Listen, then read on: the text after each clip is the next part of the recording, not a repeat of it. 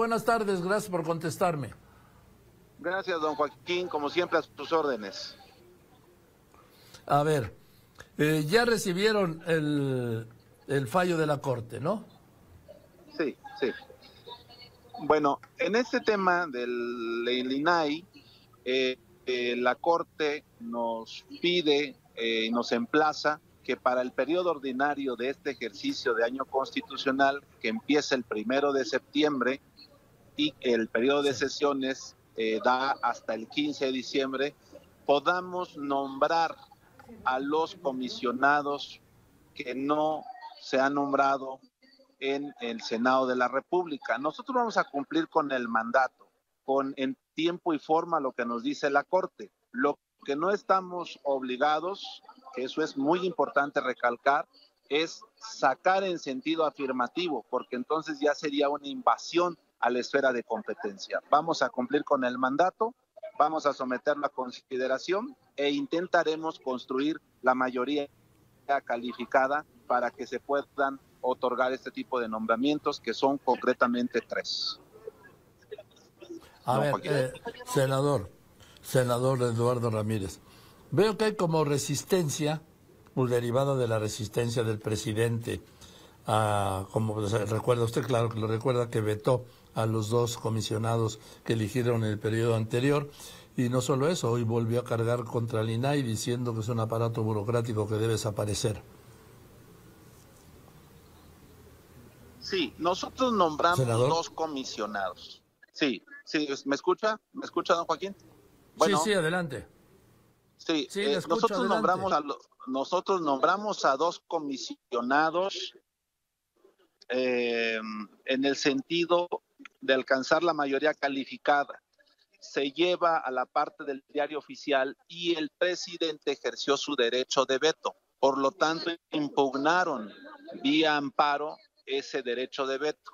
Posteriormente concluye Acuña, el, el, el, comisionado Acuña, el último, el tercer integrante, y llevamos al Pleno una nueva propuesta que no alcanzó la mayoría eh, calificada, por lo tanto no hemos sido eh, no hemos omitido nuestra responsabilidad, no hemos omitido nuestra responsabilidad.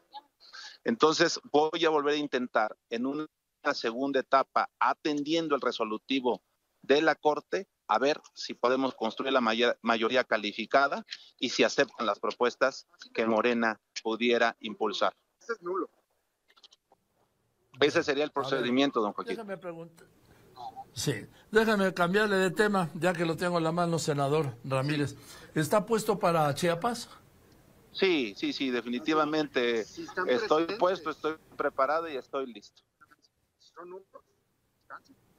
Voy a esperar el método del reconocimiento al que me, eso, me, me inscribí, que es una encuesta en, de manera espontánea para que llegue al Comité de Elecciones Nacional y de esa forma eh, se cumplan las tres propuestas hombres, las tres propuestas mujeres y, la, y la, el resultado de la encuesta será sin duda muy, muy, muy veraz y yo tengo mucha confianza en que voy a salir adelante por el trabajo que me respalda socialmente en Chiapas y por el gran contacto que tengo con el pueblo, no de ahorita, sino de hace muchos años, don Joaquín.